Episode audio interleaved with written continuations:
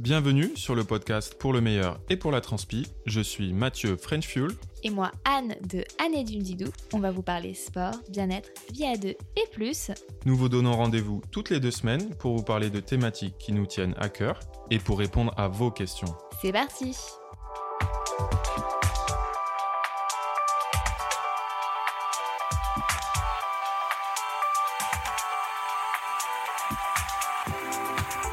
Bonjour à tous. Et bonjour tout le monde.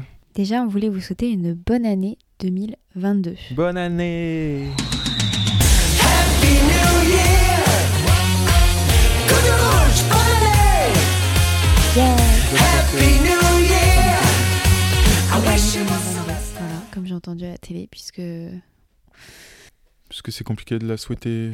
comme Joyeuse. excellente, voilà. Non, en vrai, euh, je trouve quand même que ça va mieux, hein. Euh, même si euh, tu, bah, tu te souviens de la, de la sur France 5, le gars qui a fait euh, une, une répétition des vœux des présidents depuis genre euh, 50 ans et en fait tous les ans c'est la Tous merde. les ans, c'est ouais, c'est la cata. Donc écoutez, bah Mathieu, quels sont tes vœux pour nos, nos auditrices? Mes vœux, est-ce que ça se partage? Non, profiter, profiter à fond. Pourquoi ça se partage? découvrir des nouvelles aventures. Pourquoi pas tester de, de nouvelles disciplines, je sais pas, euh, mais en tout cas, euh, kiffer, euh, continuer à kiffer ce que je fais, que ce soit au personnel, sportif, professionnel, et, et puis tout ce qu'on peut faire ensemble. D'accord. voilà. Et toi? Oui, moi c'était adressé euh, des, des vœux aux gens, pas à moi-même. D'accord. Et toi, c'est alors vas-y, tu, peux, tu as une deuxième chance, vas-y. Euh, tous nos voeux euh, de bonheur euh, sportivement, euh, puisqu'on parle souvent quand même de sport, euh, bah, que vous soyez euh, le plus possible éloigné des blessures, des bobos, des maladies, c'est le plus important. Voilà. Et passez, bien sûr des bons moments avec vos proches. Voilà, 2022 sans bobo, ça ne rime pas, mais c'est pas mal. Bah écoutez, moi je vous souhaite de débuter un sport en vous disant que c'est pas trop tard pour se lancer. Ça, c'est un de mes vœux que j'ai partagé sur Instagram, c'est qu'il est jamais trop tard. Trop tard, c'est quand on est mort. Donc on peut débuter quelque chose à n'importe quel âge. Il faut évacuer de sa tête cette pensée de mais c'est trop tard, les gens vont me juger. C'est voilà. Donc non, si vous avez envie de vous lancer, de débuter quelque chose cette année, allez-y, n'hésitez pas. Et, euh, si vous n'avez pas envie de débuter là tout de suite en janvier parce que vous n'avez pas l'énergie, eh ben c'est pas grave. On avait déjà fait un podcast, je crois, l'an dernier sur euh, les résolutions, fausses bonnes idées. Et donc on continue sur cette lancée en vous disant que vous pouvez tout à fait encore attendre si vous n'avez pas l'énergie. Et, euh, et voilà, moi c'est ça mes vœux. Donc euh, osez encore cette année. Magnifique. Ça m'a fait penser à, à Iron Nun, Madonna Buder, qui fait des Ironman, euh, enfin qui en a fait euh, jusqu'à, je sais plus, euh, 80 ans. Oui, mais elle a débuté tardi- Et elle tardivement. a débuté tardivement en plus. Ouais. donc, Donc euh, comme quoi. hein. Donc voilà, euh, c'est ça. Et d'ailleurs, dans mes DM Instagram, il y a plein de personnes qui m'ont dit Bah écoute, euh, moi je vais faire mon premier euh, triathlon à 40 ans, moi j'ai 50 ans et je vais faire mon premier euh, 10 km. Donc franchement, voilà, allez-y. Et c'est toujours super inspirant. Donc, donc voilà. L- on va se donner des, des nouvelles quand même. Oui, des petites de- nouvelles. Oui, vas-y. Alors Eh c'est quoi tes petites nouvelles en janvier? Début de l'année, on revient d'un d'un petit break de quoi 4-5 jours à Girona, en Catalogne. Euh, qui est finalement euh, bah, proche de chez nous, mais qui nous a fait un bien fou. euh, bah, parce Deux heures, ouais. Voilà, deux heures et demie de route euh, à peine. Et on avait l'impression d'être d'être ailleurs. Et, et en plus, petit bonus, c'est un peu le, la ville, ou c'est en tout cas devenu un peu la ville du vélo, du, du triathlon. Donc euh, on a bien profité euh, des routes, des petits cols et de toute la bonne ambiance euh, là-bas sur place. Donc c'était super agréable. Et bon Covid Et d'ailleurs, je ferai un petit article là-dessus parce que j'ai reçu énormément de questions sur euh, Girona, et donc euh, je vous donnerai mon avis, des petites adresses, euh, des itinéraires, de, des itinéraires. Après, euh, moi j'aime beaucoup Girone, surtout pour la sécurité routière. Les Espagnols, pas que à Girone, hein, les Espagnols en général respectent énormément le, les personnes à vélo. Et euh, bon, bah. Ouais, les- c'est assez flagrant. Franchement, je me souvenais plus Ah oui, non, mais c'était euh, autant parce que ça fait un petit moment, ça faisait deux ans, je crois qu'on n'y était pas retourné. Bah, 2019. euh, Et, euh, et c'est vrai que c'est c'est presque choquant pour nous qui venons de France. Euh, alors, nous, on est peut-être dans le sud, là, c'est encore peut-être plus exacerbé le, le mauvais comportement des automobilistes, mais encore. Je trouve qu'à Montpellier, ça va par rapport à Nice ou à d'autres endroits où on a été. Ouais, euh, ouais, ouais. Mais là, c'est vrai que c'est euh, tellement agréable, quoi. Ouais. C'est même des fois euh, perturbant. euh, T'as envie de leur dire, mais pourquoi ils passent pas euh, Ouais, c'est ça, c'est trop, ils respectent tellement. euh, Mais c'est hyper. ouais, on se sent en, en toute sécurité, quoi. Ouais. Les Moi, je me souviens, le premier ride, je me suis dit, mais attends, euh, et à plusieurs reprises, tu sais, j'ai serré les fesses en mode, ah, il va passer, il va passer. En France, ils, seront, ils seraient passés à ces endroits-là, même si c'est dangereux. En fait, non, non, pas du tout. Et ça a mis, genre, que la deuxième sortie où j'ai un peu relâché, tu vois. Mais bon, maintenant, on est rentré en France et il y a de nouveau des connards.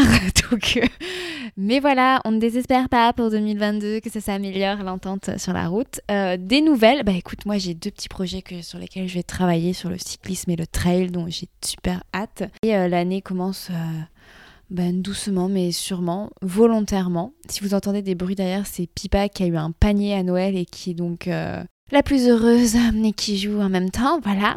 Et écoutez, maintenant qu'on a des, super nouvelles, euh, on n'a pas grand chose à vous raconter depuis les Tu préfères en fait, puisque c'était il n'y a pas super longtemps. Mais en tout cas, nous sommes là, on continue ce podcast. Et peut-être que cet épisode ne va pas vous passionner, mais je trouve quand même le sujet assez intéressant, puisqu'il porte à débat Mathieu. C'est quand même un sujet euh, assez brûlant depuis euh, plusieurs années, qui est donc le sujet autour de la basket, des chaussures notamment de running. On l'a intitulé La basket fait-elle l'athlète? Et euh, on va parler euh, aujourd'hui de, de- de- des chaussures, notamment euh, les dernières innovations qui sont apparues il y a, déjà, allez, il y a déjà 4-5 ans, notamment avec les plaques en carbone dans les chaussures. Donc si, franchement, voilà, si vous faites du running, du triathlon ou autre, vous avez forcément entendu parler de ça. On va un petit peu euh, le décortiquer euh, et faire des comparaisons aussi avec d'autres sports. Vécu un peu le même type d'innovation euh, dans le passé. Sachant que c'est moi qui ai choisi le titre La basket fait-elle l'athlète? Ça rime quasiment. Tu valides, j'espère? Je valide complètement. Et je vous avais fait voter sur Instagram, oui ou non. Et à 70%, vous avez voté non. Et à 30%, oui. Mathieu, quel est ton avis? La basket fait-elle l'athlète? Eh bien non, elle ne fait pas l'athlète. Par contre, elle peut l'aider et optimiser sa performance. Ça, c'est Oui. indéniable. Et écoutez, on va d'abord parler de ces fameuses baskets. Ouais, on va parler des baskets. Donc, on appelle euh, souvent les, chaussures euh, plaque carbone. En, en anglais, ils appellent ça les super shoes, euh, qui est un terme que je trouve un peu plus juste. Euh, plus juste parce que, bah, justement, je vais vous dire pourquoi. Euh, on- nous, on dit plaque carbone parce que, bah, notamment Nike, qui a un petit peu révolutionné euh, le marché du running, ça remonte à 2017. Pour la petite anecdote, euh, donc c'était à Milan euh, pour la première tentative de record du marathon, de tentative de, sub 2 heures par Eliud Kipchoge. Et pour la petite anecdote, j'avais eu l'immense chance d'être présent ce jour-là et pour quelques jours d'ailleurs. Et c'était vraiment, c'est ce qui a marqué le début de la révolution des chaussures à plaque carbone. Et en fait, on, pense à tort que c'est cette plaque carbone qui fait tout dans les dernières chaussures. Donc euh, après, il y, a- eu plein de marques qui ont suivi le pas. hein. Mais euh, en fait, ce n'est pas que ça. C'est euh, et d'ailleurs bien souvent, c'est l'alliance entre une plaque carbone, la mousse donc de la semelle permet bah, l'amortissement et le rebond. Et et c'est ce mix-là en fait qui fait que la chaussure est performante. Après, maintenant, il faut préciser que depuis 2017, il y a quasiment toutes les marques de running qui ont sorti leur paire. Ouais, il y a maintenant, euh, alors euh, Nike a, l'idée, euh, l'innovation. Il y a eu un temps quand même assez long pendant lequel il y avait que eux sur le marché quasiment, et ça faisait un peu grincer les dents, notamment les, athlètes qui étaient sponsorisés par les autres marques. On en a beaucoup entendu. On a même vu des athlètes qui, qui maquillaient les chaussures Nike parce qu'ils estimaient que ça leur donnait plus de chances pour atteindre la performance. Oui, donc euh, ça, c'est pour quand même, ça reconnaît que la basket fait un petit peu la performance si des athlètes ont, par leur avis, voulu cette paire-là, tant que leur sponsor officiel ne l'avait pas. Ouais, c'est clair. Non, mais c'est- clair et net. Il y a même des athlètes qui ont euh, du coup remis en cause presque euh, enfin leur euh, partenariat avec des marques en se disant non moi je veux aller plus vite je vais porter les Nike en les déguisant comme je peux quitte à perdre mon sponsor donc c'était quand même voilà assez Donc ça prouvait que les athlètes pensaient qu'il y avait un vrai avantage. il y a et, et- Il y a un avantage. avantage. Et aujourd'hui, euh, voilà, en 2000, euh, 2021-2022, clairement toutes les marques sont à peu près au niveau. Euh, on va dire que, en tout cas, les grandes marques, que ce soit Nike, Adidas, Asics, Brooks et compagnie, voilà, elles ont à peu près les, les mêmes caractéristiques de super chaussures et elles offrent une équité entre tous les athlètes. Voilà. Et j'ai fait une petite recherche. Savez-vous combien il y a de chaussures dites voilà, plaque carbone? Sur le marché Alors je pose la question, mais vous ne pouvez pas répondre. C'est très con. Bah moi je te réponds, je ne sais pas. Eh bien, il y en a au moins 40. Voilà, 40 euh, sur les différentes marques. Il faut savoir qu'il y, a des- il y a des marques qui en proposent 2, 3, voire même 4. Bah, c'est le cas de Nike, quasiment. le- Et c'est le cas de Nike qui en a au moins ouais, 3 ou 4 euh, sur le marché. Et euh, est-ce que tu pourrais quand même donner la tranche de prix? Parce que je pense que les personnes qui ne connaissent pas ces baskets ne réalisent pas. Quand on parle de carbone, déjà à vélo, euh, c'est tout de suite des vélos euh, milieu haut de gamme. Donc euh, imaginez quand on met du carbone dans une chaussure. Ouais, alors, autant en vélo, clairement, c'est un matériau plus haut de gamme, plus fragile, donc forcément, et plus léger, donc c'est ce qui fait que c'est plus cher qu'un vélo en alu. Et parce qu'il y a beaucoup de carbone, hein, c'est le composant principal. Autant dans les chaussures de running, c'est c'est pas forcément ça qui fait le prix. C'est Donne beaucoup- le prix. c'est je, Donne le je pense prix. honnêtement que c'est quand même pas mal de marketing. Bah, le prix, franchement, ça peut aller de, je dis pas de bêtises, ça peut aller, aller de 130 euros à euh, 300 euros. Si, si, si. Il y a des chaussures euh, avec des plaques carbone, mais c'est, ça revient justement au fait de dire que ce n'est pas la plaque carbone qui fait tout en fait dans ces nouvelles Oui. chaussures. C'est la plaque carbone et la mousse, bien souvent. Mais on va dire que les meilleures chaussures à plaque carbone, celles euh, qui sont utilisées par les athlètes élites, elles sont autour de euh, ouais, 200 euros. On va dire que c'est le prix. euh, Et quels sont les modèles que euh, les gens s'arrachent justement ou les athlètes veulent absolument? Alors, euh, les, les derniers modèles, il va y avoir Adidas Adios Pro 2 chez, chez Adidas. Elle est, je crois, à 200 euros, si je dis pas de bêtises. Euh, Il y a forcément chez Nike la Vaporfly Next% 2, euh, qui est à 250 euros. Ils ont aussi la Alpha Fly à 300 euros. Euh, et c'est des paires voilà, qui s'arrachent et, et qui sont très performantes. Et euh, après, les ASICS Metaspeed Sky, ça doit être du 200 euros également. Voilà, c'est, on est grosso modo, ouais, on va dire entre 180 et 250 euros. C'est la, la moyenne des super chaussures euh, avec plaque Et on carbone. est d'accord, ça c'est des baskets plutôt performantes. C'est pour quel type de course? Enfin, les le profil que des gens, des runners qui achètent ça. Donc tu- oui, effectivement, il y a les athlètes, mais euh, là on parle quand même de gens bah, comme toi et moi qui achètent quand même ces baskets et c'est pour un marathon, pour un semi? Alors, c'est, il, faut, il faut considérer ces chaussures comme des chaussures pour la compétition, donc à garder exclusivement pour les jours de compétition. Donc, ça peut être du 5 km au marathon ou euh, sur des triathlons, même longue distance, d'accord?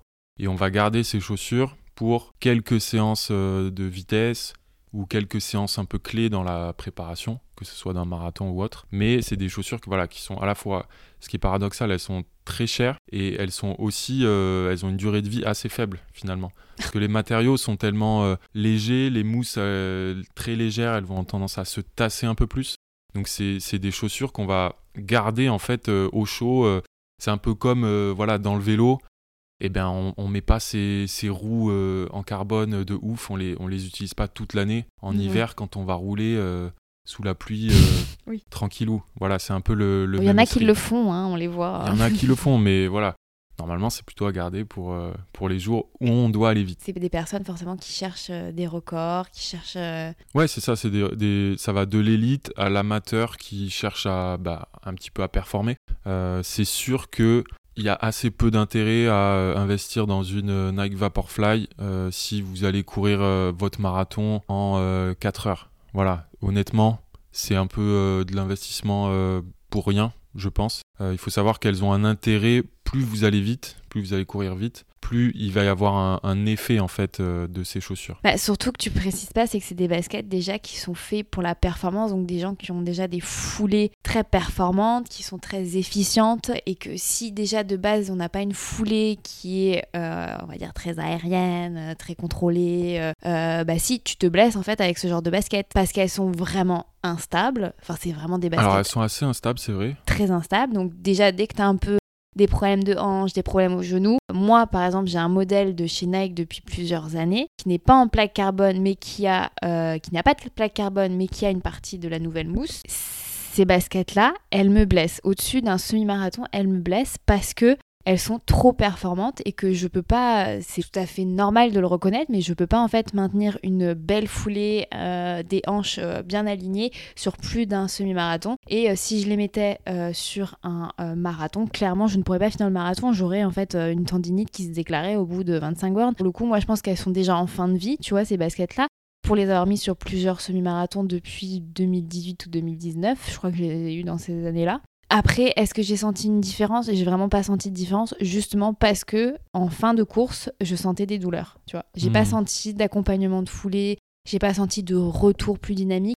Parce qu'en fait, à la fin, je cher- cherchais surtout à maintenir une foulée parce que je sentais qu'il n'y avait pas de bonne stabilité, il n'y avait pas un accompagnement de ma fatigue.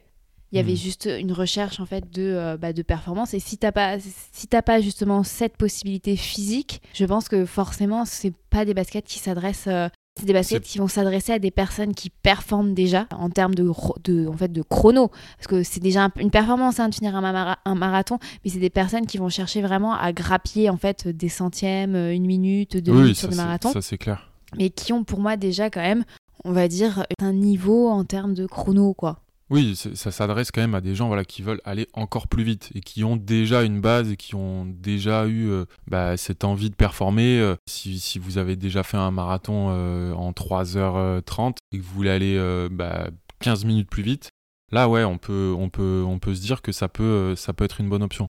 Après, comme toutes les cho- c'est pas, c'est pas les chaussures qui vont te faire gagner les 15 non, minutes. non, non, c'est pas ce que je dis. Après, comme toute chaussure, c'est surtout qu'il faut euh, trouver la bonne, celle qui convient, ou les bonnes. Euh, toi, ton exemple, bah, peut-être que cette chaussure-là, elle est, elle est bien, mais c'est pas la meilleure pour toi. Moi, j'ai pu en tester plusieurs. Euh, voilà, je sais qu'il y en a dans lesquelles je suis, je suis beaucoup mieux. Il faut savoir, c'est que entre toutes ces super chaussures, il y a quand même des sacrées différences aussi en termes de ressenti, en termes, en termes de stabilité. Et ce qui fait la grosse différence en fait entre ces super chaussures et celles du passé, c'est le confort aussi qu'elles apportent. Et nous- ça, dépend dépend. lesquelles. non, mais ça dépend lesquelles. Mais euh, la grande particularité de, de ces chaussures et ce pourquoi elles ont été euh, conçues à la base, et c'était notamment le, le postulat de départ de Nike, c'était d'aider aussi les coureurs à, à courir une allure très élevée, donc pour performer vraiment au très très haut niveau, et, et, et à pas dégrader en fait la foulée et, et à réduire la fatigue musculaire. Et ça, c'est vraiment, c'est vraiment la raison principale pour laquelle sont toutes des chaussures avec une énorme euh, quantité de mousse. hein, On, on les Oui, a oui, hein. oui. Les premières fois que c'est arrivé, on, on a vu les Nike, on a, fait, on a tous pensé à des Oka en se disant, ah, ils copient les Oka. Euh, voilà, parce que ça apporte un confort supplémentaire, chose qui n'était pas du tout euh, considérée avant. Euh, on pensait, voilà, aux Kenyans, il leur fallait des trucs très légers, hyper light et dynamiques, et c'était tout. Donc voilà, il y a cet aspect-là. Oui, il y a, et donc en fait cet aspect, le, bah, la- le résultat en fait de- des chaussures confortables qui limitent finalement la fatigue musculaire, c'est que sur un marathon ou sur un semi-marathon ou par exemple un 10 km, c'est que vous allez euh, donc avoir moins de fatigue musculaire, ce qui va en fait vous permettre de euh, bah, d'être moins fatigué et de pouvoir maintenir votre allure euh, plus facilement, parce que souvent en fait niveau cardio ça va, mais c'est plutôt les jambes qui lâchent Ouais, bien sur souvent, les, les mollets, ça tire voilà, en bas des mollets en fin de course. Là, voilà, il y a, il y a quand même plusieurs chaussures qui permettent de, de réduire ou en tout cas de repousser ce seuil de fatigue musculaire. Et c'est c'est vraiment ça, très honnêtement, le, la grande force de ces dernières chaussures. Et au-delà du jour de course, elles permettent une récupération bien plus rapide. Ça, j'ai eu la chance voilà, de discuter avec des, Ah bon? Comment des- ça? Bah, en fait, bah, justement, cette fatigue musculaire. En, en gros, hein, avant, euh, les élites qui couraient le marathon en, deux heures, euh, en moins de 2h10, admettons, avec des, des chaussures hyper, hyper légères. Oui, bah oui, forcément. y En a- gros, le, les, pendant trois jours, ils avaient, ils avaient oui. les jambes, en, et les mollets en lambeaux. Et comme, comme toi et moi, euh, ils pouvaient pas marcher le lendemain euh, après un marathon. Alors qu'avec ces chaussures-là, bah, il y a quasiment pas de fatigue musculaire. Et Si, ça permet de une- répéter les efforts oui. à l'entraînement, euh, des très très dures séances. C'est surtout, c'est aussi ça. En fait, c'est les impacts qui sont moins. euh, moins euh, y il y a moins de traumatisme, en fait. Exactement. Après, moi, tu vois, c'est ce que je disais sur l'aspect euh, la basket fait-elle l'athlète? Là, on est sur effectivement un confort et un meilleur, un meilleur retour en fait euh, d'énergie et d'efficience en fait. Mais ok, il y a cet aspect-là, mais pour en fait utiliser euh, tous ces avantages qu'apporte la basket, il faut en fait savoir, euh, maintenir une, allure euh, rapide, savoir maintenir une forme le plus longtemps possible. Pas tout le monde en est capable. Donc en fait, il faut savoir gérer cette innovation. Et donc la basket fait l'athlète, un peu oui, mais il faut savoir en fait pouvoir l'optimiser et l'utiliser vraiment. Il faut vraiment savoir utiliser bah, tous les avantages que la basket peut apporter. Totalement d'accord. Petit point juste euh, législation parce que ça a fait tellement débat au début. Moi, je n'en peux plus à chaque fois qu'il y a un marathon qui passe à la télé. Donc, tu as le commentateur, c'est Diagana, qui nous fait mais des pages et des pages et des pages sur les baskets. gna gna gna gna. En fait, je pense qu'il faut accepter que maintenant, ces baskets-là sont devenues, on va dire, l'uniforme des élites. On va parler de cette petite Non, législation, justement. Oui, voilà, c'est vrai que les anciens athlètes euh, Ont du mal. ont du mal avec ça. Alors Peut-être parce voilà, qu'ils l'ont jamais testé d'ailleurs. Oui, mais parce que voilà, c'est pour eux, c'est de la triche, hein. Ils, vivent un petit peu dans le passé et ils n'ont pas eu la chance de, bah, de goûter à ces technologies. Donc euh, voilà, il y en a certains qui l'ont un petit peu mauvaise. Une chose est sûre, aujourd'hui, tous les athlètes sont sur un même pied d'égalité, grosso modo, quelles que soient les marques.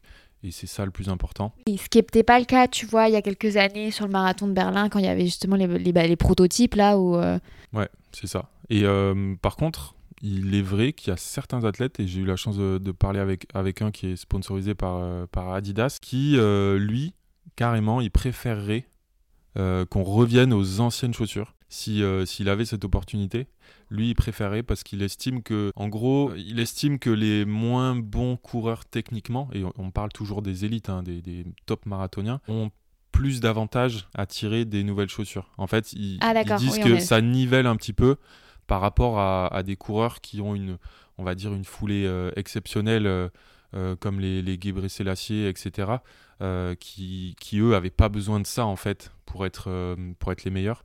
Donc c'est vrai que voilà, il y a ce petit truc, mais bon, grosso modo, maintenant, tous les athlètes kiffent tellement, que ce soit pour leur entraînement ou, ou leur, ou leur course et pour la récupération, que voilà. Et côté législation alors? Oui, alors il y a eu un point euh, parce qu'on voyait les semelles euh, justement euh, grossir, grossir, grossir de plus en plus. Donc là, je crois que c'est la Fédération internationale a légiféré sur le fait que la mousse, la hauteur de mousse ne pouvait pas dépasser 40 mm, donc 4 cm, donc c'est déjà bien assez Oui, j'allais dire, c'est énorme. Et en gros, c'est la, c'est plus ou moins la taille, je crois, des Nike. Euh, en gros, ils se sont arrêtés. Trois sont- iPhones quoi. ouais, ils se sont dit voilà. Quatre iPhones même. Maintenant, ça suffit. Donc ça, c'est pour la route. Et euh, pour la piste, euh, il faut que je vérifie. Mais, À la euh, piste, il y en a aussi? alors en fait, il se trouve qu'il y avait des athlètes qui ont commencé à l'utiliser sur piste, notamment sur 10 000 mètres. Ça glisse pas? Alors il, ça glisse, mais il y en a qui ont mis notamment des pointes dessous. Il Ils ont customisé. Des petites customs. Et en fait, même sur la piste, voilà, ça donne un, un rebond, un avantage. Il y a eu donc une nouvelle législation et maintenant, je dis pas de conneries, ça doit être. Je vais vérifier, mais ça doit être 15 ou 20 mm. D'ailleurs, tu vois, tu dis ça, mais pour les JO de Tokyo, il y avait une nouvelle, euh, le tartan de la piste d'athlétisme était aussi innovant, et c'est aussi en partie pour ça qu'il y a eu énormément de records. C'est parce qu'il y avait ce nouveau revêtement, et ça n'a pas fait non plus. euh, on a parlé un peu du revêtement, mais ça n'a pas non plus remis en question tous euh, les records qui sont tombés à Tokyo. Et je crois que c'est important de voir que le sport, les records évoluent aussi par que la technologie qui encadre le sport évolue, mais aussi la science, parce que on parle là euh, des, des équipements sportifs, donc le tartan euh, pour la piste d'athlétisme, les baskets dans le débat du jour, mais ça peut être aussi tout simplement euh, la nutrition. Tout ce qui est recherche sur la nutrition pour, faciliter la nutrition, c'est aussi tout ce qui est préparation euh, mentale, c'est aussi tout ce qui est récupér- récupération avec euh, la cryothérapie, enfin toutes ces choses qui n'existaient pas il y a 30 ans, il y a 20 ans, ou il y a 40 ans, ou même juste il y a 5 ans, qui optimise la performance et qui permet à, à des athlètes actuellement de battre des records qui n'étaient pas envisageables il y a quelques années, tu vois. Exactement. Tu as trouvé J'ai trouvé ces 20 mm sur la piste. Ok. Donc voilà, c'est deux fois moins.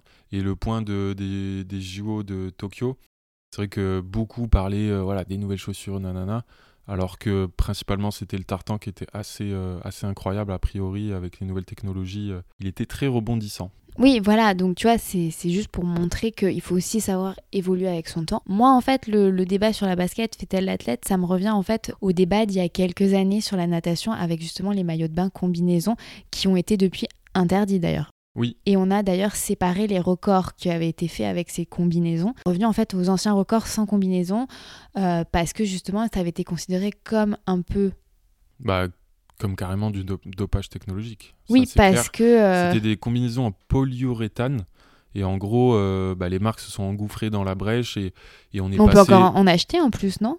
Euh, pff, potentiellement, oui, euh, oui, on doit pouvoir en acheter et nager avec. Après, c'est interdit, voilà, dans les, grandes compétitions. C'était un entendu. enfer à enfiler. Je m'en souviens, j'avais vu une interview à l'époque Ah ouais qui disait c'était tu dois mettre bah, comme en triathlon, tu dois mettre des gants, mais c'est encore plus collé au corps. Ah oui, oui, c'est hyper fragile. Ouais. Et, et à l'époque, euh, ça, il y a plein de records qui sont tombés. Il y a certainement des carrières, bah, justement, de, de super nageurs qui n'avaient pas accès à cette technologie. Et euh, c'est un peu pareil, sauf que là, pour le coup, euh, pour les baskets, on n'est pas en train de battre des records par milliers. Ouais, c'était, c'était vraiment euh, à l'appel. hein. Euh, elles ont été interdites en moins de deux ans, les combinaisons en polyuréthane. Il y avait eu des. C'était les, les records, mais ça tombait vraiment à l'appel. À chaque meeting, à chaque compétition, euh, il y avait un nouveau record du monde. C'était, c'était trop flagrant, en fait. Et l'avantage euh, concurrentiel, enfin, l'avantage ouais, de, de glisse était, euh, était juste euh, monstrueux, quoi. Oui, alors que- Si on compare comparativement avec les baskets, ce n'est pas le cas, en fait. Non, alors il y a eu beaucoup de records qui sont tombés, mais c'est des records qui viennent avec l'évolution bah, à la fois des chaussures, à la fois de l'entraînement, de la nutrition, voilà, comme tu disais. C'est tout un tas de paramètres qui, qui ont fait que.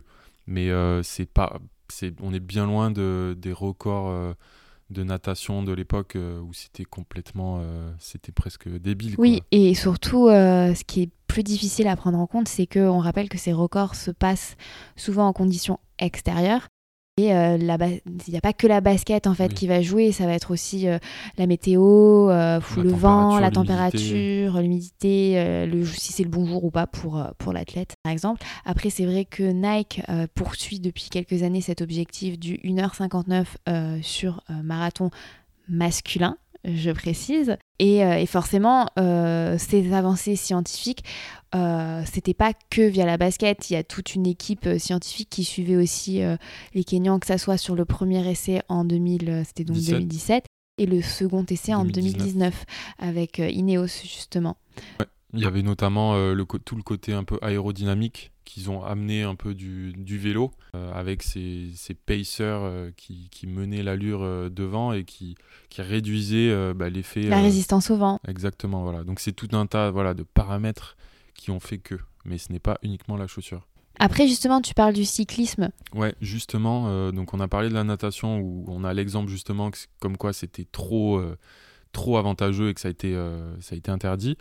Alors qu'en cyclisme, eh ben, finalement, il y a des évolutions, mais genre tout le temps, euh, euh, il y a eu un énorme, euh, une énorme avancée avec les vélos en carbone. Donc je- j'ai plus la date, hein, ça remonte déjà à quelques, Ça fait plus de quelques 20 ans. dizaines d'années. Il y a eu ensuite tout ce qui est dérailleur électrique. Ça aussi, ça a bien bien révolutionné, euh, réduit le poids. Alors les dérailleurs électriques, juste pour que tu expliques, parce que des fois les personnes Oui, ne savent pas. Pardon. En fait, moi je compare ça à une boîte auto versus une boîte manuelle.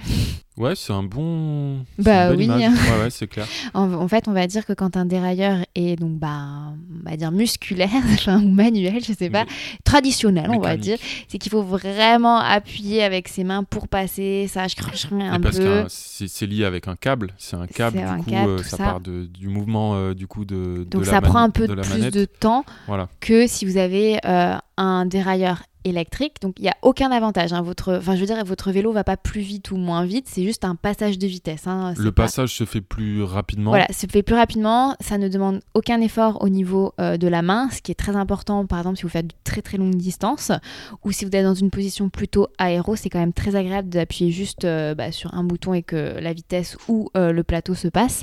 Et euh, donc voilà, vous avez des DI2, SRAM. Et moi, ça fait plusieurs années que je suis maintenant sur des dérailleurs donc, électriques. Et je peux vous assurer que c'est vraiment, C'est un- vraiment très confortable, justement quand on fait de la très très longue distance ou quand on fait juste de la montagne, de la montagne et que ben voilà, il faut Ouais. que la vitesse elle vrai passe. qu'un peu comme euh, les voitures boîte auto, euh, en général, une fois qu'on y a goûté, C'est très dur de difficile revenir, de en, revenir arrière. en arrière. Oui, oui, oui. Et voilà, le cyclisme, donc, qui est vraiment le sport pour moi le plus technologique qui soit, parce Oui. que bah, les, les- tous les hum, constructeurs essayent de gagner des moindres Oui, grammes. mais parce que tu peux dire aussi que est-ce que le vélo fait le cycliste? Moi, je trouve que dans certains cas, il y a quand même un avantage. Tu vas pas me dire, sûr. tu mets un, tu mets, tu prends deux gars physiquement pareils, t'en mets un sur un vélo alu dégueu et un sur un super vélo haut de gamme, le dernier cri. Eh ben, je suis désolée, sûr. c'est forcément celui qui a le Parce meilleur que- vélo. Bien entendu, parce que dans le vélo, euh, le- le- l'aspect mécanique, enfin le Fait partie de la l'aide fait performance. partie vraiment intégralement de la performance. Ça n'a rien à voir avec les chaussures euh, en, en course à pied. Le, vrai, le vélo, c'est quand même un- c'est- juste euh, ouais primordial et, et quand on dit le vélo ça va du ça va du vélo ça va du bah, du derrière ça va des roues ça va de l'aérodynamisme voilà il y a tellement tellement de paramètres Bah, le choix de la cassette, euh, c'est. Euh, c'est euh, assez fou Et donc, euh, par rapport au cyclisme, Bah, par rapport au cyclisme, euh, le cyclisme, en fait, tu as l'impression qu'il y a assez peu de barrières, bien qu'il y ait des, des réglementations, par l'UCI notamment. Il y a notamment des différences entre les réglementations UCI, donc pour les, tout ce qui est les compétitions officielles hein, sur route, euh, comme euh, voilà, les Tours de France, où là, c'est quand même assez réglementé en termes de, de, de vélo. euh, Il y a eu récemment les polémiques avec les positions aussi sur le vélo. oui, mais ça, c'est plus pour la sécurité. Oui, c'est plus pour la sécurité, mais voilà. Il y a des Ça enlève un peu de fun, c'est vrai. Par contre, il y en a moins en triathlon. C'est beaucoup plus libre. Et, et Bah si non, vous en regardez. triathlon, en triathlon, t'as des fois la longueur euh, pour les triathlons, euh, les triathlètes, des fois t'as la longueur des, euh, Prolongateur des prolongateurs qui est réglementée. Oui, voilà, il y a ça euh, entre le court distance et le longue distance. Mais ce que je veux dire, c'est que par exemple, il y a beaucoup de marques qui proposent des vélos Ah oui. contre-la-montre, Donc des CLM. UCI légal, et d'autres, et, et la même version en mode qu'ils appellent triathlon. Parce qu'il y a des petites différences de, euh, de construction, de design euh, sur, les, sur les vélos qui sont pas faits pour le, la réglementation UCI.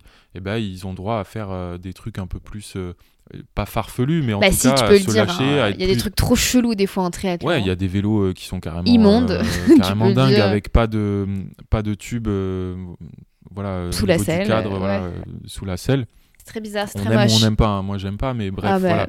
Bah, en tout gravel cas, euh, aussi, il y a des, inno- des innovations immondes avec des doubles, Ouais. des doubles cintres euh, ou pas de cintre ou pas de trucs autour de la roue. Enfin, c'est des trucs très qu'on ne revoit pas d'ailleurs. Et après, des voilà, il y, y y a des marques qui font aussi des coups, des fois euh, marketing. Ça me fait penser voilà, à Specialized qui, a, il y a un an ou deux ans, a sorti un vélo, le Aetos, qui est un vélo qui n'est pas légal pour rouler en Ah oui. compétition. Parce qu'il était trop léger. Il est trop léger. Il y a, voilà, la réglementation, alors je sais plus. C'était euh, 7 kilos ou 8 kilos. C'est un peu moins de 7 kilos, je crois 6, 7 ou 6, 8 de mémoire, euh, qui est la réglementation euh, du, du vélo, euh, Du poids du vélo. poids du vélo, tout compris. hein, euh, Sans les bidons. euh, voilà, pour, pour, pour être légal en compétition. Là, eux, ils ont sorti un vélo qui était à, à 5 kilos quelque chose. C'était moins qu'un qu'un pack de. Ouais, c'est fou, hein. quoi. Vous pouvez le Un porter vélo. avec un, presque avec votre petit doigt, quoi. Non, quand même pas, Euh, Mathieu. Mais bon, ça, voilà, ça c'est plus des coups marketing. Et d'ailleurs, en running, il y a une marque qui a fait un peu le, la- le même délire. C'est Adidas aussi, qui a sorti un modèle qui s'appelle la Prime X, qui est globalement euh, le même modèle que la Dios Pro 2. Euh, sauf qu'elle euh, ne respecte pas les 40 mm de hauteur. Elle fait, je crois qu'elle fait 45 ou voire 50 mm. Euh, donc on a vraiment l'impression d'être sur échasse. Ce modèle, toi comme moi, on peut l'utiliser, on peut aller courir, on peut même participer à des compétitions avec. Oui, parce que maintenant on va pas gagner donc. euh. Voilà, on n'est pas, a priori, on n'est pas pressenti pour aller voilà, euh, Ok. taper des chronos de ouf.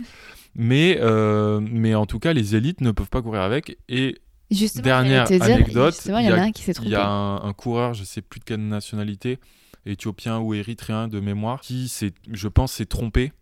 Euh, il a utilisé ses chaussures, les Adidas euh, Adizero Prime X, sur un marathon qu'il Il a, remporté euh, avec un gros chrono, sauf que bah, il a été, euh, voilà, il a été déchu parce que chaussures non homologuées. Voilà. Voilà, c'est très très ballot parce que je pense pour le coup qu'il aurait quand même gagné avec la Dios Pro 2. Oui. Voilà. Bon. Mais après, ils auraient pu lui mettre une, euh, une pénalité de temps et je sais pas. Ouais, c'est compliqué. C'est la loi, c'est la loi. Euh, Pour répondre à notre débat, oui, non. non. Non, mais ça peut euh, optimiser. Oui. Voilà. Voilà, mais comme, comme plein d'autres trucs. euh, Comme plein d'autres trucs. Et, et franchement, le principal, c'est de s'entraîner. Mais la question, la question c'est toi, tu as couru avec et tu cours avec. Est-ce que tu reviendrais sur d'autres paires conventionnelles sur ton longue distance ou pas? Non. Non, non, moi c'est clair. Franchement, euh, voilà, une fois que tu as goûté et que tu as trouvé aussi le ou les modèles qui conviennent, euh, et, et- et moi encore une fois, c'est vraiment au niveau de la, de, de la récupération et, euh, et qui est, je trouve, repoussé euh, au maximum. Et euh, moi, clairement, en plus qui suis assez lourd comme coureur, euh, je, je sais que j'irai pas sur des modèles euh, très light. sur lesquels je a vais taper, je vais taper quoi. On a vu ce que ça avait donné à Berlin les modèles Oui, light. voilà, euh, voilà, voilà. Trop tapé dans le mollet. C'est ça. Bah écoute, euh, moi, moi, euh, moi je reste. Bon, moi en ce moment niveau route, j'ai aucune paire. euh, j'ai aucune Toi, t'as paire- pas vraiment testé J'ai plus des aucune paire de référence parce que euh, ça fait plusieurs années que j'ai pas de couru sur la route vraiment. Donc je, je ne pourrais pas répondre puisque comme je disais la paire que j'ai euh, pour moi est trop exigeante pour aller au-delà du semi-marathon et j'ai pas trouvé en fait euh, bah, de confort, de retour d'énergie ou de tu vois euh, par exemple quand j'avais fait le semi à, à Séville, euh, je les avais et euh, tu vois musculairement moi j'étais pas fatiguée à la fin. Enfin tu vois même si ça a tiré sur ça moi ça tirait plus sur les quadriceps à la fin donc plus au niveau des cuisses et j'ai pas trouvé que c'était les baskets qui m'aidaient euh, je trouvais plus que j'étais bien euh, tu vois au niveau cardio et sur que t'en essayes d'autres. voilà, je pense qu'il faut que j'en essaie d'autres. Après, est-ce que j'ai envie d'en essayer d'autres? Puisqu'en ce moment, je fais plutôt euh, du trail. Est-ce qu'un jour, Eh. d'ailleurs, ces chaussures euh, vont on venir sur du parlé. trail? Mais il y en a déjà. Ah ouais? Ah oui, oui. Les... Sachez que les chaussures avec donc plaque carbone sont déjà en train d'arriver sur le trail. Il y a déjà des modèles. euh, euh, Kraft, il y a eu Soconi qui s'y est essayé récemment. Et là, je sais, euh, je peux vous dire qu'il y a quasiment toutes les marques qui arrivent avec un, Il le sait, attention, c'est Ouais, un scoop. exclusivité. Il y a quasiment voilà, toutes les marques euh, ou les grandes marques qui sont dans le trail qui arrivent avec un modèle avec plaque carbone en 2022. Boum Mais alors, moi, ma question, c'est. Alors, déjà, les problèmes des baskets de trail, c'est qu'elles sont plus fragiles que des baskets de route. Enfin, non, c'est pas la bonne formulation. C'est qu'en fait, elles se prennent tellement plus de coups que forcément, vous pouvez faire moins de kilomètres avec des baskets sur route. hein. Je pense qu'il faut plutôt euh, Oui, se formuler ça. ça, Il- comme ça. hein. parce que je sais que. Ne on- croyez pas, en tout cas, pas les, ne, les croyez, baskets sont pas plus fragiles, c'est Voilà. juste que euh, ne croyez pas qu'une basket de trail, euh, euh, après 800 km, elle sera encore euh, aussi performante et, et aussi peu abîmée qu'une chaussure de route. C'est pas possible. Vous oui, prenez des c'est cailloux. oui, c'est ça. euh, voilà. Donc c'est pas juste la c'est pas la fragilité, c'est l'usage qui fait qu'elle dure moins longtemps. Et donc tu disais que de base, ce sont des baskets plus fragiles qu'on utilise qu'en compétition. Ah, si c'est des baskets fragiles, donc là on est vraiment sur la notion de fragilité. Comment tu peux transvaser ça en trail Oui, la, la question se pose Et puis sur franchement, le fait de. Si tu fais un trail de 50 bornes, euh, Est-ce qu'il y a et vraiment tu- et- et c'est sachant le prix de la basket, ouais, Parce que je rappelle le prix, hein. on est quand même sur une moyenne, euh, puisque tu as dit entre 130 et Mhm. 300, ça fait quand même une moyenne euh, facile à 220. Oui, oui, après, Donc, après euh, sachant qu'il y a déjà des baskets C'est de un prix de dossard, hein, dossard des- de marathon quoi. il y a déjà des chaussures de trail sans plaque carbone Oui, qui qui sont, déjà à plus de 200 euros. Mhm. Ah, si, si. Ça existe. De toute Euh, manière, en tout cas, ça c'est un autre débat, Voilà, un autre un débat. autre débat. le prix des baskets, honteux. Moi, franchement, tu vois, j'ai commencé le running, ma paire de baskets, je l'ai payé 30 dollars. La En plus solde. en solde, wesh. Euh, et d'ailleurs, elle est de nouveau à la mode maintenant quand je vois les gens Ah qui bon achètent des vieilles ASICS. Euh, C'est quoi? Bah, bah, elle était morte, hein, tous les gens Ouais. quoi à l'époque. Mais pour moi, même actuellement, euh, quand je vois le prix de la basket, mentalement, je, je me dis au-dessus de 100 euros, c'est mais euh, moi ça m'arrache le cul en fait. C'est même si c'est mon loisir et tout, je me dis purée c'est super cher et j'ai l'impression que ça devient une inflation. euh, Ouais. C'est une inflation. Euh, Il y a des paires de baskets qui sont basiques. Je trouve leur, leur prix a énormément augmenté, alors que c'est un sport qui est de plus en plus pratiqué. Alors ça devrait plutôt être l'inverse. Le prix des équipements devrait plutôt baisser à cause de ça. Ah bon, c'est un autre débat, mais euh, pour le coup, les baskets à plaque carbone, c'est réservé déjà à une élite côté pratique, mais aussi à une élite côté portefeuille. Bien souvent, oui. Même si on peut quand même en trouver euh, Ah bah non, des tu peux, pas en trouver des, tu peux pas en trouver des soldés, puisque de Si. toute manière, Ah, si, si, si, quand même. On, on peut vraiment en trouver des soldés. Non, non, non. Non, non, ça se trouve. Franchement, euh, voilà, vous pouvez euh, vous, vous équiper d'une super chaussure en solde, sur iron.fr, c'est quoi ton code promo? Par exemple. mais, mais en tout cas, voilà, ça se trouve, euh, vous n'êtes pas obligé de débourser 300 euros. Mais euh, pas toutes chez les- Nike. Vous mois. pas, vous n'aurez pas le paire, la paire Nike, euh, la paire Adidas. Ça sera plutôt donc. Figure-toi qu'il y en a en solde sur Nike.com. Ah, de donc, temps en temps. De temps en temps. En, en 44 et en 35, c'est ça? Ça, je suis pas. Voilà, on est d'accord. Non, mais voilà, c'est pour vous dire que si vous n'êtes pas en train de chercher euh, 30 secondes de différence sur votre marathon et que ça peut être un avantage, je pense qu'on peut, de notre côté amateur, passer. Mais si vous vous posiez la question quand vous regardiez récemment les, les autres marathons, on est d'accord que non, la basket ne fait pas l'athlète, mais que oui, le vélo fait le, le cyclo. je voulais, je voulais un, tu un voulais la, la placer. Oui. Et euh, bah écoutez, c'est c'est la fin de ce petit euh, débat. On espère que ça aura quand même vous, ça vous aura intéressé puisque je pense que vous voyez beaucoup passer ces baskets ou peut-être que vous vous posez ces questions euh, sur ces espèces de baskets. euh, Perso, il y a plusieurs années, c'était des baskets euh, que j'aurais appelé les baskets Cholan avec euh, des semelles orthopédiques tellement elles sont grosses, sans body shaming bien sûr les personnes qui ont besoin de ces baskets, de, de ces semelles. Moi- Moi-même j'ai des semelles orthopédiques, bien sûr, on adore ça. C'est très confortable. Et d'ailleurs, j'adore certaines petites tongs Birkenstock et tout. Mais bref, ceci est un autre débat. Donc maintenant, écoutez, il faudra, bah, on va dire, avoir ça dans le paysage runningesque. Tout à fait. Tout à fait Thierry. hein. Est-ce qu'on passe à la question Nous avons des questions. Oui, oui, donne On a donne. eu une très bonne question euh, bah, en rapport d'ailleurs avec. euh, Oui, parce qu'on en a une autre qui n'est pas en rapport. D'ailleurs, n'hésitez pas à nous envoyer vos questions à PMPT question sans s gmail.com ou par DM Instagram PMPT podcast. podcast tout simplement. Oui, et n'oubliez pas, ça peut être des questions qui n'ont rien à voir avec le thème euh, de l'épisode, hein, puisqu'on adore répondre à tout- toutes vos questions en général. Mm, Allez-y gaiement. Alors, moi je vais y aller avec la question qu'on a Gaiement. reçue de Camille. Hello, petite question pour le prochain podcast. Euh, Chaussures amorties ou chaussures minimalistes pour la course à pied? Qu'est-ce qui est le mieux?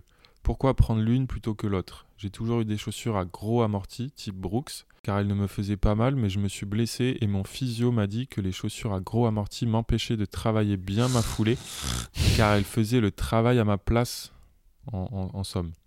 J'aimerais bien avoir votre avis. Alors ça, c'est un truc qui me... Pff, ça m'énerve, c'est toujours pareil. C'est, ah oui, un la foulée débat. naturelle hein, versus la foulée accompagnée des baskets. C'est que du marketing, les baskets. Alors en fait, déjà, il faut faire en fonction de ce qui vous convient. Moi, j'ai essayé les foulées minimalistes et je me suis défoncé les hanches et les fessiers avec. Et j'ai essayé pendant plusieurs mois, plusieurs semaines. Et au bout d'un moment, euh, c'est pas c'est pas possible de pouvoir maintenir. Il y a certaines personnes qui vont, qui vont y arriver. Vous allez toujours voir d'autres manières en trail le mec qui court pieds nus, le mec qui court en tongs. Il y en a un, il y en a un. Oui, il y en a toujours. Il y en a toujours, mais et c'est génial pour eux, mais sauf qu'au bout d'un moment, il faut aussi regarder son corps. Son corps, euh, il y a très peu de corps qui est, on va dire, parfait, qui offre euh, une, musculature parfaite. Il y a aussi une durée de vie. Vos articulations euh, ont aussi une durée de vie, malheureusement. Euh, et on n'est pas tous identiques face, on va dire, à la pratique du running. Voilà. Donc euh, oui, euh, c'est vrai que le, le minimaliste, si on, va de ce côté-là en fait de la force, c'est que effectivement ça encourage une foulée euh, naturelle, blablabla. Que ben en fait on n'est plus à la préhistoire. Voilà, euh, quand t'es né, t'es né avec, euh, on t'a foutu des chaussettes, on t'a foutu des baskets, tu n'as littéralement jamais appris à courir comme ça. Tu cours sur des chemins accidentés, tu as les pieds euh, avec une peau de bébé que tu râpes tous les mois. Donc autant te dire que euh, courir pieds nus là maintenant tout de suite, voilà. Donc effectivement on propose des chaussures minimalistes ou des fois des five finger, donc avec même les cinq doigts Tu de pied. Oui, oui, oui, parce que c'est très à la mode aussi quand j'étais en Angleterre. Euh, toujours la mode Moi, je, je pense, que, non. Je pense que la que vague, elle est un peu ouais. retombée quand même là. Et il y a des personnes qui sont à fond là-dessus et qui, en fait, oublient aussi qu'en face d'eux, ils ont une personne, on va dire, individuelle avec, on va dire, un physique individuel et qui, malgré beaucoup de renforcement musculaire, on va dire, en essayant de réapprendre à courir naturellement, n'y arrivera jamais. Ne pourra faire que 5-10 km avant de se faire mal. Il y a des gens, ça va fonctionner. Il y a des gens, ça ne va pas fonctionner. Et pour le coup, il y a d'autres solutions. Il y a effectivement des baskets qui, bah, ils font pas le travail. Je suis désolée, au bout d'un moment, tu, tu, tu fais pas le travail. Et il y a aussi des solutions avec les semelles orthopédiques. Il y a aussi des solutions de faire beaucoup de renforcement musculaire. En fait, il faut, on va dire, prendre la piste qui convient le mieux pour, le, pour ne pas se blesser, sachant que même en suivant les meilleurs conseils, vous risquez quand même de vous blesser pour X ou Y raison. La fatigue, les hormones, une faiblesse musculaire d'un jour, hein, comme ça. Juste, il faut s'écouter et pas. Et si le physio euh, donne ce conseil-là, et ben, essayez, essayez. Et ou- Après, essayez, peut-être que ça fonctionnera, mais euh, voilà, il faut pas être aussi radical. Et je pense qu'il y a un vrai point qu'il faut aborder, c'est il ne faut pas confondre minimalisme et euh, foulée naturelle. exactement aussi. Parce que bien souvent, on, on- voilà, on a tendance à, à associer les deux. Sauf que, en fait, la foulée naturelle, on va plutôt l'amener grâce à des chaussures qui ont un drop faible. Un drop, euh, voilà, plutôt Alors déjà, proche le, de zéro. essaie, essaie d'expliquer en fait Je ce que c'est le réexpliquer. drop. Exactement. Donc minimalisme, comme tu l'as expliqué, c'est euh, des chaussures. euh, alors c'est zéro et c'est surtout pas de pas de mousse ou en tout cas très très peu de quantité de mousse. Et zéro drop, c'est-à-dire zéro drop, ça veut dire que il n'y a pas de différence de hauteur entre la mousse qui se trouve au niveau du talon et la mousse qui va se trouver au niveau de l'avant-pied, au niveau quasiment des orteils. D'accord? Donc, et, et ce, qui veut, ce qui veut dire que euh, on peut avoir des chaussures à drop zéro, notamment la marque Altra qui, qui, qui a tout conçu euh, là-dessus. Oui, oui. Elles ont Altra, ils ont des modèles à drop 0 avec des très très très faibles mousses. Donc on va se ressentir vraiment le sol euh, en dessous de nos pieds. Ça va être des chaussures euh, dites minimalistes. Et ils ont aussi des chaussures, notamment en trail, euh, je crois la Olympus, qui a une très très grosse quantité de mousse, un peu à la Oka, mais qui a toujours ce drop 0. Et on va, en parlant de Oka, Oka c'est une marque qui est connue pour avoir des drops dits faibles. Donc en- ils ont quasiment tous leurs modèles autour du drop euh, 4 mm et euh, 5 mm Donc en c'est- gros. Très peu. Donc c'est quasi, voilà, c'est très très peu. Donc ça, ça va plutôt avoir tendance à favoriser une foulée naturelle Ou médio. Ou médio-pied, voilà, euh, sans pour autant euh, bah, avoir un, effet euh, minimaliste, puisque Oka c'est quand même connu pour avoir des grosses mousses, ok?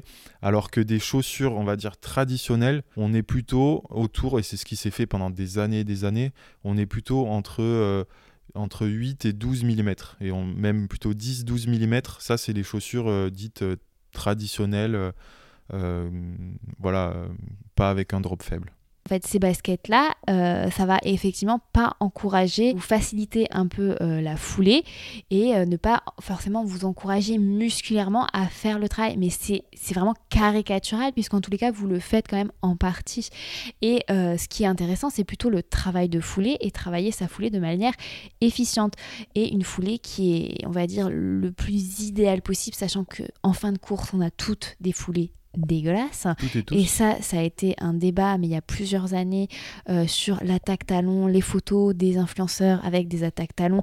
Alors que tu m'excuseras, il y a des photos de Kenyans qui ne sont Même- pas publiées en fin de marathon, qui ont une attaque talon. Donc même qu'est-ce que c'est même l'attaque talon Eliud Kipchoge, euh, alors il va peut-être pas attaquer talon, mais même lui va avoir une foulée qui va quand même se dégrader euh, au 35e kilomètre. Et oui, Euh, on a des exemples hyper concrets des meilleurs marathoniens français, Nicolas Navarro pour pas le citer, euh, qui, euh, qui lui a, on pourrait presque dire, ouais, une attaque talon.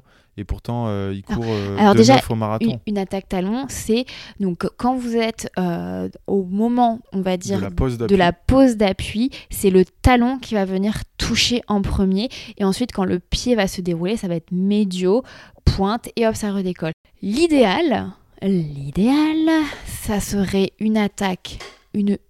Qu'est-ce que tu fais? L'idéal, c'est en fait non, la magie, ce que tout le monde adore voir sur les marathons quand on met des super ralentis, c'est l'attaque sur la jolie pointe de pied. Ça, c'est le truc, ça, c'est la foulée naturelle. Ça, Là, c'est C'est la le foulée, on va dire, du, de l'athlète sur piste euh, qui court avec des pointes, justement, et qui est obligé de courir sur pointe. Et qui- exactement. Et c'est aussi la foulée euh, que des baskets, on va dire, euh, zéro drop et euh, minimaliste. Voilà, donc avec Encourage. encourage, mais encourage parce que vous êtes totalement dans le disconfort. Enfin, vous êtes tellement pas à l'aise dans ces baskets-là que vous êtes forcé en fait d'aller taper sur la pointe pour avoir le moins de, euh, de De choc. de choc possible et rester le moins longtemps possible en fait au sol. C'est tout simplement ça. Donc c'est super fatigant. Ça demande beaucoup d'énergie en fait euh, quand vous apprenez en fait cette foulée là. Et Alors une fois, une fois que vous l'avez apprise, effectivement, c'est c'est super, mais ça demande quand même énormément, en fait, euh, bah, Ouais, muscu- et musculairement, c'est c'est super exigeant, en c'est fait. hyper dur et euh, enfin vous pouvez faire le test euh, demain. euh, vous mettez à vous focaliser sur une attaque hyper pointe de pied. vous allez voir que vos mollets ils vont Ils vont surchauffer très très très vite. Alors après ça peut s'apprendre. hein, euh, Oui, ça s'apprend, mais il y a- des gens qui le font. Hein. En tout cas, sachez que ne, ne faites pas un changement radical. Oui, ça, ça, ça, par contre, ça, mène à la il ne faut pas. Dans tous les, on va dire, euh, dans aucun extrême euh, que ce soit, il faut pas euh, être trop radical. Il faut surtout habituer son corps. Si vous, vous avez envie euh, bah, de faire évoluer euh, votre foulée, euh, votre attaque de pied. C'est attention, voilà, c'est ce qu'on vous dit, c'est distinguer. Vous voulez faire évoluer votre foulée, vous n'avez pas besoin d'aller dans, dans la case minimaliste. Vous pouvez en fait euh, adapter un peu votre bas- basket pour euh, réduire un peu le drop, sans forcément passer à un drop euh, zéro, tout en gardant la stabilité et l'amorti qu'il y a dans une mousse, mais en modifiant votre foulée. Et par exemple, le, quand même la meilleure solution, c'est effectivement réduire un peu son drop sans passer au drop 0 tout en gardant le confort d'une mousse et par contre en cherchant là le côté plus agréable et surtout on va dire plus euh, efficient, moins traumatisant, c'est l'attaque médio-pied. Donc c'est l'attaque, ce n'est pas, on n'atterrit pas sur le talon, mais on attaque vraiment À plat. À plat, voilà. Et des fois, en fait, c'est beaucoup plus facile à travailler, mais comme on vous le dit, en fin de séance, en fin d'un marathon, tout le monde a une foulée dégueulasse, en fait. Tout le monde général, oui. tout le monde va chercher le confort de l'attaque talon. C'est d'ailleurs pour ça en fait que la plupart des baskets, vous allez le voir, ont maintenant euh, des talons très très amortis parce qu'ils ont compris qu'en fait, euh, bah voilà, Ouais. c'est là où ça tapait. Donc euh, c'est très facile d'encourager les gens à faire bah, des foulées sur le sur la pointe, d'avoir des chaussures zéro euh, donc minimalistes, mais au final, euh, ça demande un apprentissage. Les deux, hein. Mais je pense que le plus essentiel quand on se blesse, alors c'est peut-être est-ce que la basket n'était pas plutôt fatiguée? Ça Des peut, fois, ça peut être jouer. ça. hein. Si les mousses sont tassées, euh, clairement, euh, et que vous avez peut-être une, une, une légère pronation, vous savez très bien qu'à l'intérieur de votre pied, euh, la mousse à l'intérieur, enfin côté intérieur, elle va être tassée et ça va encore plus amplifier la pronation, par exemple. Et une blessure sur une basket fatiguée, ça peut arriver d'une séance à l'autre. Vraiment. Ouais. Il suffit de faire 5 km le lundi et de faire une sortie, on va dire, de 12 km sur une chaussure qui s'est tassée. Et bim, on peut se faire une tendinite, euh, un TFL, tout à fait, euh, d'une séance à l'autre. Moi, ça m'est déjà arrivé du jour au lendemain. Et en fait, c'était juste mes semelles qui étaient fatiguées. Et qu'en augmentant la distance, bah, ça n'a pas suivi. Voilà, c'est aussi simple que ça. hein. Et en parlant de ça, euh, encore une fois, nous on prône plutôt d'avoir une, si possible, une rotation de deux chaussures, Oui. voire peut-être trois, si vous en gardez une par exemple pour les compétitions. Celle Pour- qui vaut euh, un qui vaut un peu cher, euh, pour justement euh, faire tourner, utiliser euh, des chaussures qui correspondent au type de séance que vous allez faire, footing tranquille, sortie longue ou des séances un peu plus fractionnées. Et ça permet de bah, d'optimiser aussi la durée de vie, la durée de vie de la chaussure et d'optimiser aussi vous votre rendement et de pas vous blesser en vous disant ouais moi j'achète une chaussure, je la fume jusqu'à la moelle. Au bout de 1000 km et Oui. c'est là où on risque de se blesser. Et surtout pour revenir au conseil euh, ben, plutôt kiné, ça vous permet aussi de, de ne pas habituer votre corps au confort d'une seule basket et donc de faire plus travailler votre corps sur les irrégularités de vous muscler de manière euh, tout à fait harmonieuse. Et enfin, on n'oublie pas que bah, la basket ne fait pas l'athlète. Justement, pensez les amis, je sais qu'on n'aime pas ça, mais le renforcement musculaire, je regarde Mathieu dans les yeux, la PPG, la préparation physique générale, faire d'autres sports, faire du yoga, faire des étirements, boire beaucoup. En fait, il y a, tellement d'autres raisons que les baskets en termes de, de blessures. euh, comme on vous disait, ça peut être autant la foulée, ça peut être aussi d'autres choses. Donc, avant de tout de suite se tourner vers l'extrême de cette secte, non, je déconne. non, mais je respecte vraiment les, les gens qui courent en minimaliste. Franchement, je les admire parce que d'ailleurs, à tous mes trails, je croise tout le temps un mec en tongue qui court en tongue Salomon, tu sais avec juste un doigt de pied accroché à sa semelle. Et je suis mais, admirative. Franchement, je- je- je- je- j'admire ces gens. Mais il n'y a pas une théorie plus supérieure à l'autre. En fait, c'est surtout celle qui va vous convenir à vous. Et donc. C'est super d'essayer, mais si ça marche pas, on va pas se flageller, on va pas dire qu'on est des méchants, des méchants hommes euh, modernes qui profitent de la basket. Non, en fait, si les baskets elles ont été inventées, c'est quand même un confort et c'est bien aussi d'en profiter quoi. Voilà, voilà. Merci pour ce mot de la fin. Oui, et attendez, j'ai- on avait une autre question à laquelle répondre qui m'a beaucoup, beaucoup amusée. Ah bon? Euh, bah alors, je sais qu'il y a des nouveaux qui arrivent en fait sur, euh, sur euh, le, les- le podcast et on est heureux de vous accueillir. Et c'est vrai que peut-être que vous ne connaissez pas personnellement et vous écoutez souvent notre premier épisode qui était sur euh, bah, comment gérer le sport en couple. Ah oui, c'est vrai.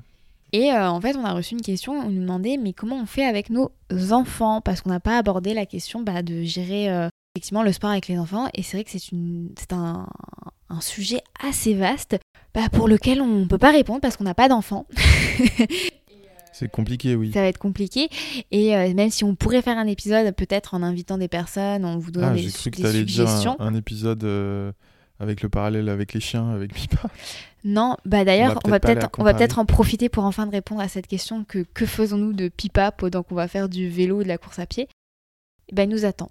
Elle roupille. Elle roupille, cette Elle adore grognasse. ça.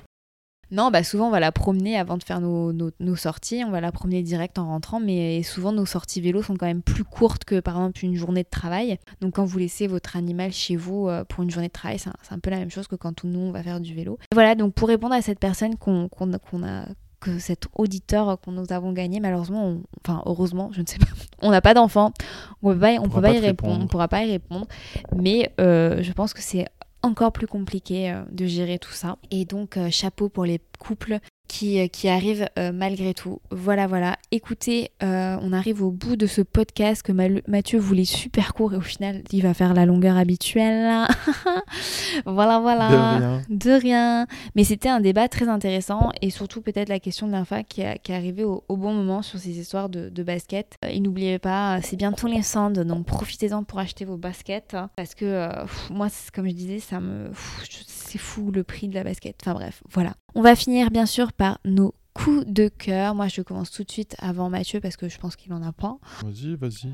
Donc je pense que c'est un coup de cœur que vous avez dû voir traîner partout là depuis euh, début janvier, euh, fin décembre. C'est le fameux film Don't Look Up euh, sur Netflix avec la fameuse comète qui va s'écraser sur la Terre en moins de... C'est quoi Entre... Quelques mois, mais. Ok, entre 10 jours et quelques mois.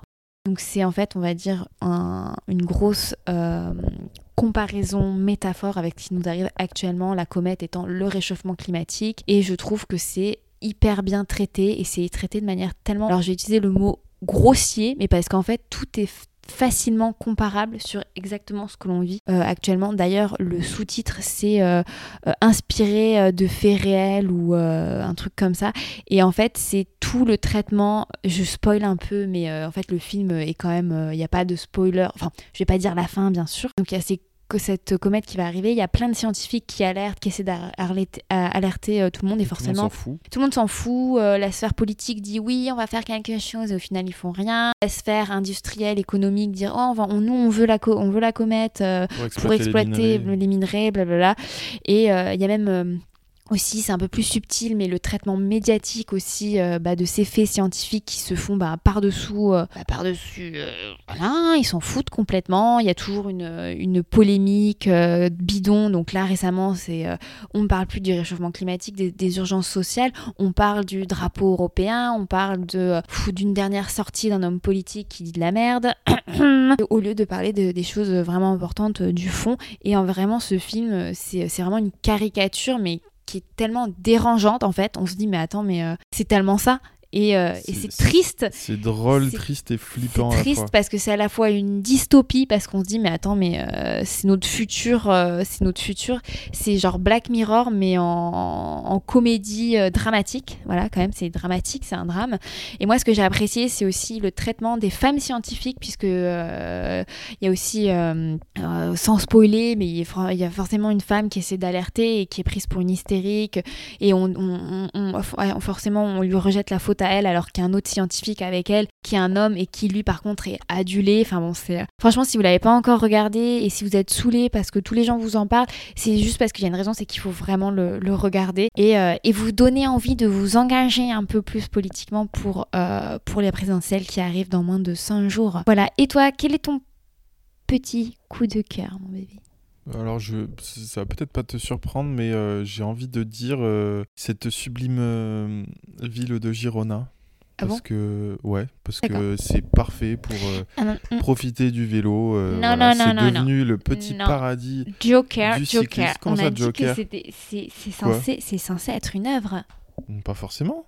Ah bon? Bah, c'est non, c'est une destination. Ça peut être un coup de cœur. Je suis désolé. Si vous n'avez pas eu la chance bah, d'y aller, euh, en tout cas, moi, je vous y encourage. Vous, euh, vous qui êtes euh, notamment fan de vélo, c'est clairement un endroit où où il y a à peu près tout, que ce soit euh, shop, euh, euh, l'ambiance, euh, les voilà toute cette mode des, des bike cafés. euh, Il y a plein de cyclistes. Les les automobilistes respectent vraiment les cyclistes. Bon après c'est aussi fun côté trail. euh, Et il y a plein de spots, plein ouais, de spots. trail, et, et nous on a fait que de la route, mais c'est un, c'est un très très très bon spot pour du gravel, du VTT aussi.